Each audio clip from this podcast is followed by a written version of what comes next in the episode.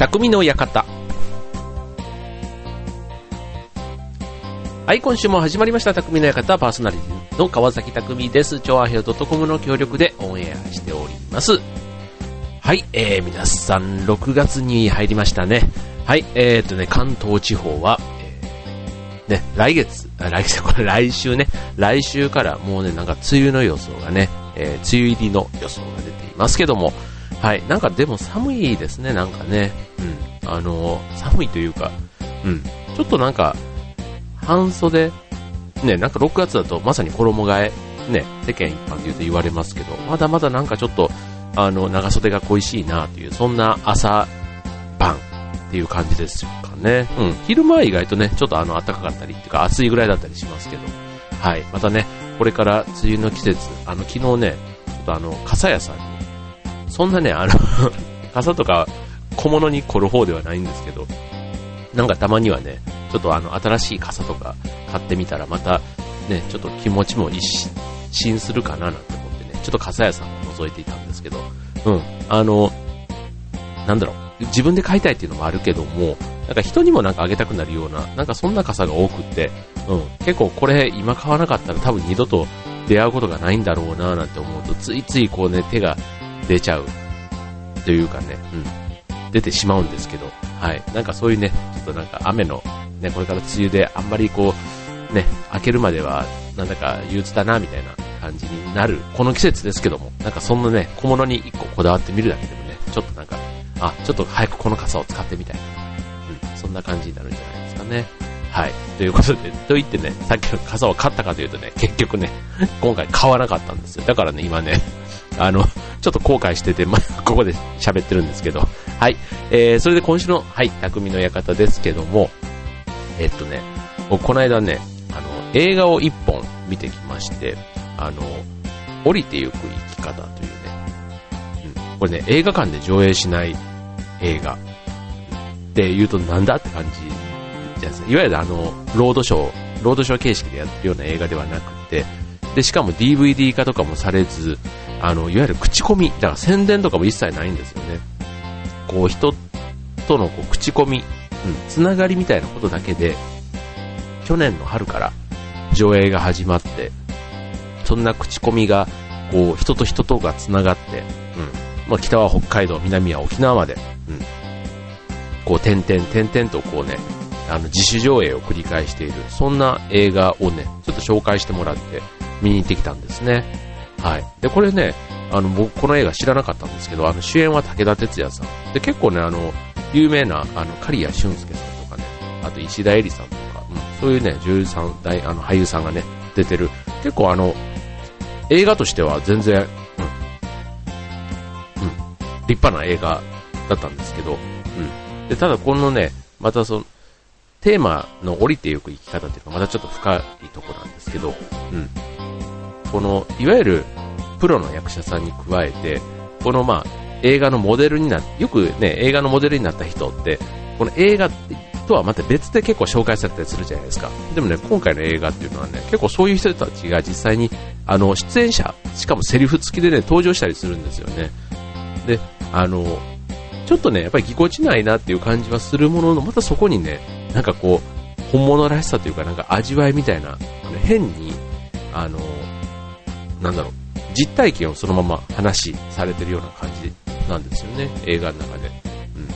自分の気持ちをそのまま映画の中で伝えてるということで、うん。そういう意味では変なね、こう、セリフを言わされてるというよりは、うん。その時、その時のその人の気持ちをそのまま喋ってると。なんかある意味、ドキュメント的な部分もね、シーンごとにはあったりっていう、そんな映画だったんですけどね。はい。まあちょっとね、その映画について、えー、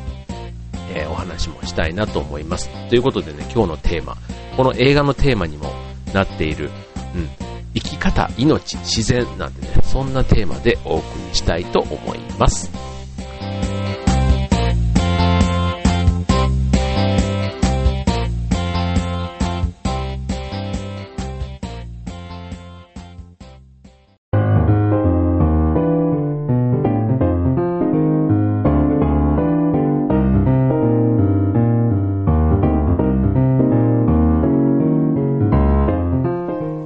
はい。ということで、今週の匠の館は、えー、先週見てきた、降りてゆく生き方というね、ちょっとあの、一瞬タイトルだけで言うとね、重い感じがすると思うんですけど、あの、そう僕はなんでね、これ見に行きたかったかっていうと、あの、こうね、人と人とが繋がって、あ、出会って繋がって、で、しかも地域がね、活性され、地域の活性化みたいなのをテーマにした、そんな映画なんですよね。だから僕は今、あの、船橋、地元の船橋で、船っちという活動をやっていますけども、まさにね、なんかそこの活動と、こう、相通ずるものというか、うん、があるなと思って、これはなんかぜひ見てみたいと、うん、思って行ってきたわけなんですけども、うん、結構これあの全国各地で上映されていて、あのホームページなんかもあるのでね、ぜひ一度見ていただきたいなと思うんですけど、本当にね、あの、宣伝とかない中でも、あ、こんだけ、だから延べで言うともう3万人近くの人たちがもうね、ご覧になってるなんていう話でしたけども、うん、本当ね、こう、笑いあり、涙ありというか、うん、なんかコミカルな感じもありつつも、全然そういう重苦しい感じではなく、うん、なんかね、あったかい気持ちにすごくなる映画なんですよね。で、その生き方、命、つながりなんていうことで、もうあの、生き物、ね、動物たち、あと子供たちってそういうね、なんか命の象徴みたいなものもすごくね、こう随所随所に、うん、出てきて、なんかその中での大人の関わり方、あと地域の関わり方、うん、あとはなんかお金の使い方みたいなところまでね、うん、なんか考えさせられる映画だったんですね。うん。あんまりね、あらすじみたいなことはね、ちょっとね、あの、まあ、どこまでお伝えするかというのはあるんですけど、でもね、あの、本当子供たち、いわゆる世代を超えて、自分たちぐらいでも全然、あの、まさにあの、ジャストフィットしますし、むしろね、子供たち、うん、小学生ぐらいとかでも全然ね、内容はすごくわかりやすい映画ということでは、うん、もっとね、たくさんの人を見る機会があっていいんじゃないかな、うん。なんか今回もね、これまさにあの、繋がっていく中で、たまたま自分のところにも一通のね、なんかメールがこうパラッと舞い込んできたとこから見に行く機会を得たわけですけども、はい、なんかそういうのもね、一つのご縁かなと思って、まあ、さっきのあの、オープニングのね、傘はね、そういう意味ではご縁をね、ちょっと、あの、ちょっと高いなと思って、ちょっと そんな、ケチ臭さが出て、そのご縁を無駄にしてしまったんですけどね、今回のその映画はね、縁を大切にした結果、うん、すごいやっぱりね、行ってよかったなっていう映画でしたね。うん、特にね、あの、関東近辺じゃこれからもね、あの、自主上映が結構ね、ちょこちょこあの、やっていて、うん、あの、ぜひ、ホームページで本当に見てもらえるとね、たまたま5月6月は、ダーッと続いて、毎週どっかで上映してるぐらいの、そんな感じでしたね。はい。うん、ちなみにね、この降りてゆく生き方という、ね、何が降りてゆくなんだろうって思いませんか？はい。で、これね、あの映画の中でもね、話があるんですけど、まあこれは別にネタバレではないので、あの話をすると、うん、あの、いわゆるサラリーマン、ね、僕なんかサラリーマンですけども、あの、普段ね、こう、みんな頑張って生きるじゃないですか。ね、上を目指そう、お金を稼ごう、ね、地位を得ようとか、ね、こういろんな意味で、こう、上を向いてるんですよね。それをね、登っていく生き方と考えると、降りていく生き方っていうのは、また一つ、ちょ登っていくっていうのも一つは、それはね、自分のこう達成感だとか、そういう意味ではすごく、あの、次へのやる気につながるとか、やりがいとか、達成感、うん、そういった意味では全然あの、否定するもんではないんですけど、その降りていくっていうのは、その体が、あの、本当にそういうのを求めているのかどういうのを改めて自分自身に問いかけるちょっとわかりますか？うん。なんかね、うん、わかりやすく言うと、例えばあの、ね、こう、美味しい、こう、刺激の強い食べ物とか、うん、そういうのも、やっぱり、好きで食べるじゃないですか。ね？いろんな、こう、そういうのを食べるけども、体が、こう、本当に欲しがってるものって何なんだろうとかね。そう考えると、本当に例えば食べ物であれば農薬を使ってる食べ物と、そうじゃない食べ物。あんまりね、パッと見、あの、ね、スーパーとかでこう買うことに慣れてしまってると、あんまりなんかその辺のこだわりがあるようなないような、うん、例えば国産がいいなとか、ね、あの外国産より国産がいいなとか、それぐらいのね、こだわりはスーパーの中でも出せたとしても、うん、なんかもっとね、自然の、なんか太陽をいっぱい浴びた、形は悪いけども、栄養がたっぷりな、こう、キュウリだとか、うん、そういったものの、あの、絵のこだわりというか、うん、なんかそういう、うん、自分にとって心地いいものって何なんだろうとかっていうのを考えるきっかけにすごくなりますね。うん、なんかこう、これからね、梅雨の季節でこう雨も多かったりすると、もしかしたらこう出かける予定がね、キャンセルになったりした時に、こう本とかをね、こうじっくり読んで、なんかそういうのを考える機会って意外と梅雨時期ってなんかあるのかなって気もするんですよね。なんか喫茶店というかね、ああいうちょっとしたコーヒーショップなんかでね、ちょっと本、時間潰しというか1時間ぐらいでもね、本読んで、コーヒー飲んで、っていうのもね、すごくいい時間の過ごし方だなと思いますけども、うん、そういうなんか心地よいものをね、なんか求めあ、ちょっとあの、立ち止まって、別にそれ自体を、あの、なんか、緩い方に、下に下に流れていきましょうということではなくて、うん、自分の本当に心の中で求めているものが何だろうそんなのをね、考えさせてくれる映画でした。はい。でしかもね、この映画ね、あの、スタッフの方がみんなボランティアなんですね。うん。なんで、あの、そのボランティアの方々が、まあ、会場の受付からいろいろあの、中のこう仕切りというか、いろいろやってくれてるんですけど、またね、みんな気持ちいいスタッフの方々というか、うん、やっぱりこういう映画に共感して集まった人たちだからなんでしょうけど、うん、なんかね、あの、自分で動いているっていう感じがすごくあって、うん、すごく、うん、あの僕はすごい見てて気持ちよかった。そその空間に一緒にいるのがね、なんかすごくいいなと思いましたね。うん、なんか日本は元気がないとかってこうね、言われる中でね、あの、そういう意味でのね、別にあの、すごく経済的な発展に、ね、これがね、直接繋がっていくものではないかもしれないですけど、うん、あの、心の豊かさをね、こう提供してくれる場ということではね、すごくその空間に自分がポンと飛び込んだことでね、すごくこう元気をもらった、はい、そんな時間になりました。はい。ということでね、えー、次のコーナーではね、このね、えー、映画のモデルにもなった、えー、著書がね、八甲道というね、あの、千葉県に、あの、蔵元がある寺田本家さんのね、あの、当主である寺田圭介さんという方が書いた八甲道という著書があるんですけども、この八甲というのもね、結構今回の映画の、あの、主のテーマになっていて、ちょっと発酵というテーマで、えー、お話ししたいと思います。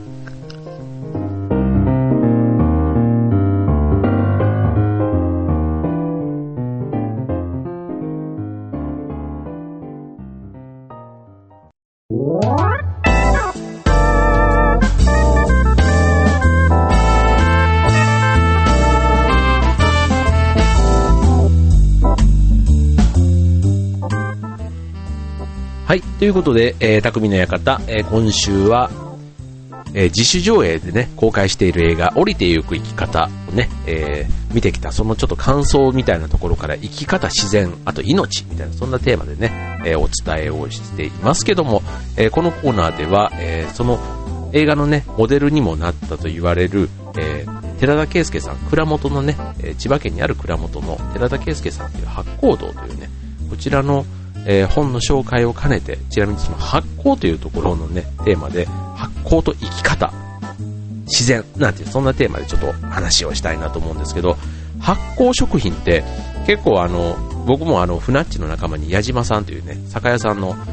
方がいて、で、この間あの、子供ハローワークなんていうね、子供たちに職業観を伝える、そういう、あの、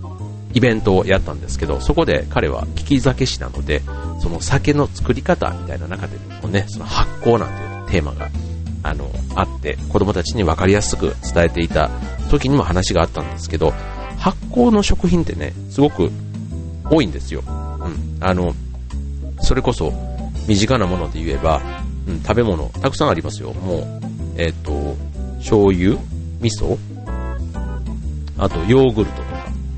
その納豆もそうなのかな？うん。あの、要は、あの、腐るっていう過程に結構近いですけど、腐ってるともうそれ食べられないじゃないですか。だから、腐敗と発酵っていうのがすごくね、紙一重なんと言いつつも、あの、そのね、発酵ということに、こう持っていくっていうのがね、やっぱりこう、物事の大切だっていうことなんですよ。ね。同じものも腐らせたらそれで終わり。でも発酵させると体にもすごく良いものになるということでね、この発酵にはね、この微生物が大きく関わっているということで、この微生物というのもね、まさに生き物じゃないですか。うん。あの、この間発売したね、あの、フナッチというお酒、うん、日本酒ね。あの、日本酒も、あの、実際に2月に酒蔵さんでこう仕込みをさせていただいた時にも、まさにその麹菌っていうね、あの、菌を使って、こう、酒をね、こう、うん、ななんですかね、こう、こう、揉むというんですかね、こう、ね、ね、ネタを、ネタ、種か、種をこう、仕込んで、こう、やるわけですけども、うん。そんな、あのー、作業の中でも、やっぱりその、麹菌が元気に動く気温だとか湿度とか、うん、そういうのとかもあって、うん、まさにあの、人が、その、24時間っていうか、手間暇を惜しまず、その時の気温だとかを見て、その時に合ったやり方をね、やらないとダメってことで、例えばパンなんかもそうですよね。うん、あの、イースト菌なんていう菌で、あの、発酵させますから、うん、本当ね、あの、微生物、菌と、この豊かな生活っていうのがね、すごく繋がっている話なんだ、というのが、また今回のね、あの、映画を見て、しかも発酵というテーマで考える、あの、機会を与えてくれたってことでね、ある、あの、すごくね、良かったなと思うんですけど、このね、発酵ってね、やっぱり突き詰めていくとね、なんかいろいろ深いなって思うんですよね。だからこの、今回ね、発酵道っていうね、あの、本も、実は買ってきて、これから読もうかなと思うんですけどね、やっぱりあの、自然の、ね、中で我々はこう生きているわけじゃないですか。うん。だからね、この自然の恵みというか、うん。うん。逆にね、こう発酵させると腐らないていうのもね、一つね、考え方として新しいなって思いますよ。うん。あの、腐、うん。発酵させてしまえば腐る。だから納豆もまあいつかは腐るかもしれませんけども、そういう意味で発酵させると、あの菌がね、その腐らないようにしてくれるということで、うん。例えば、あこのいい菌をね、体の中にこう定期的にこう入れると、あの、体自体もね、そういう意味では抵抗力がつくわけですから、うん。だから日本が、こういうね、世界の中でも、もう1位、2位を争うぐらいのそういう長寿の国になってるじゃないですか。うん。きっとね、こういうやっぱり菌をね、発酵食品をたくさん食べるから、だと思うんですよね。うん。なんかね、人間の腸ってね、海外の方よりは長いらしいんですよ。で、それってあの、お米を食べるじゃないですか。で、お米を食べるから、それを、よーくお米の栄養分をこうずっと取っていく。だからきっとお腹の中でも発酵してるんですよね。で、で、その間にずっとこう、あの、お米の栄養栄養を取って最後、排出されるわけですけども、うん。なんかね、そんなね、人間の体の作りの中でも、腸がね、1メーターぐらい長いのかな？海外の方より。うん。そういう意味ではね、また日本人独特のね、その体の中に、そのまた発酵というのがね、すごくこうフィットする。というのでね、なんかこの発酵ということを考えて、あと腐る腐らない、まさに生き方みたいなところにちょっと繋がりません、うん、ちょっといろんなことがあって、ついついこう腐りたくなる、その時に、こう微生物の生き方を通して、こう、なんか自分を見つめ直すっていうんですか？なんかどっちの方に 今まとめようかと思ってるとこなんですけどね。うん。うん。ただね、今回なんか、一つの映画、あとそのお酒をね、最近こう、作ったりした経験もあったりで、この発酵というテーマね、もう少しね、今後突き詰めていきたいなと思うんですけども、うん。なんかこの、日本酒の話をすると、例えばあの、癌とか動脈硬化とか、いわゆるあの、現代病みたいなところをあの防ぐ効果、うん、あとはまストレスの発散とかね、だから体の中のすごい悪いものをね、日本酒はね、あの、追い出してくれる。よくね、酒は百薬の長なんて言うじゃないですか。うん、その百薬の長っていうのもね、いろいろ実は続きがあって、あの、他に百薬の長ね、薬の中でも一番いいっていう話以外に、うん、寿命を伸ばすですとか、あと、あと旅行に、食あり、うん、旅行に行くと、ね、食べ物が進む、うん、食が進みますよ。あと寒さに衣あり。だからね、あの、体ポカポカします。あとは便通も良くなると。あとは、えっ、ー、と、憂い、えっ、ー、とね、あの、悩んだ気持ちを吹き飛ばしてくれる効果もあると。で、あと、暗いなくしてっていうことで、あの、役割、うん、偉い人もそうじゃない人も関係なくお酒を飲み交わせば、すごくこう、仲良くなれるっていう、そんな効果。あとはね、ロー、を、えっとね、ちょっと頑張ろうかなっていう、そういう、うん、気持ちになったり、あとはいろんな人の中に、こう、じゃあお酒でもいっぱい行きましょうかっていうのがね、すごくあの一つの、こう、みんなが和気あいあい、和やかにする、させる効果もあったり。で、あとはもし一人でね、いたりした時にもお酒を飲むとちょっとね、あの、あったかい気持ちになるっていう、あの、一人でね、暮らす時のお友達にもなる。そんなのがね、酒の百薬の長の鈴木でね、あるそうなんですけども、うん。ね、今回あの、発酵というテーマで話をしましたが、うん、お酒、日本酒ね、あの、ただ飲むだけでも当然美味しいんですけど、そういうね、作られる過程、あとそこにね、生き方とかね、命とか自然とかね、そんなテーマでね、ちょっと考えてみるとね、発酵銅っていうにふさわしい、うん、なんか、ものがあるなぁというふうに思いました。はい、えー、こちらね、えー、著者の寺田圭介さんね、えー、千葉県の倉本寺田本家さんの、えー、倉本さんであります。はい、ぜひね、ホームページなんかでもね、あの、開いていただくといろんなね、ちょっと発酵についての面白い知識がね、あの、ホームページにも書かれています。はい、ぜひご覧になってください。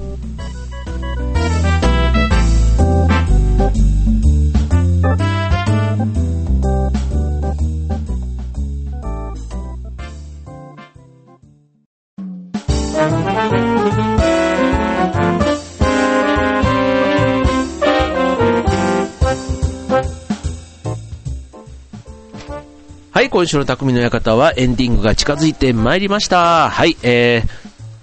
ー、えー、本日というか明日からと言いますか、えっ、ー、と、6月の4日からですね、6月の4日から、えー、こちらはちょっと劇団の関係の話ですけども、え、江戸川区、東京都江戸川区西葛西、あの、僕らがいつも稽古をしているところですけども、そこに、そこに、えっ、と、パトリアというね、えっ、とね、スーパーマルエツの横に併設している、あの、ショッピングモールみたいなのがあるんですけども、そちらの、えっ、ー、と、とあるギャラリーをお借りしまして、えー、劇団の写真展を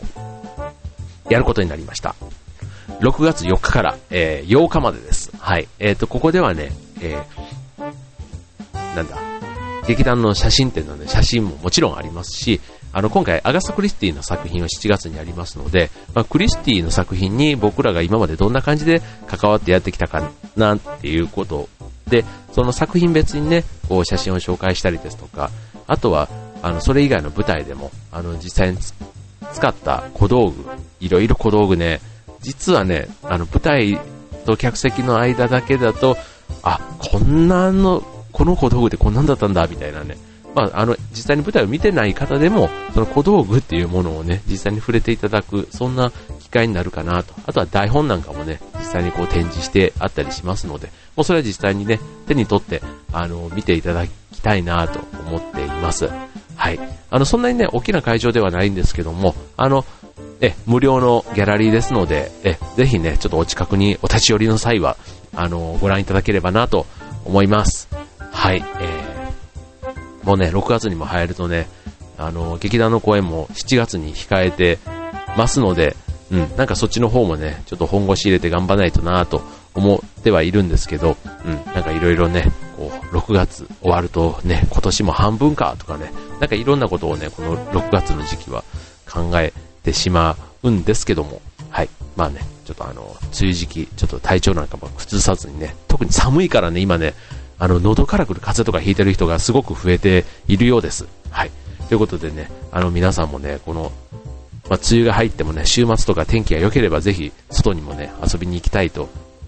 ね、思いますし、はい。まあ、この梅雨時期、はい。健康に乗り切っていきたいと思います。今日はね、降りてゆく生き方というとても元気が出る映画の紹介をさせていただきましたので、皆さんもね、はい、6月入りましたが、あの、元気に健やかに、ね、過ごしていきたいと思います。はい、それでは今週の匠の館はここまで。バイバイ。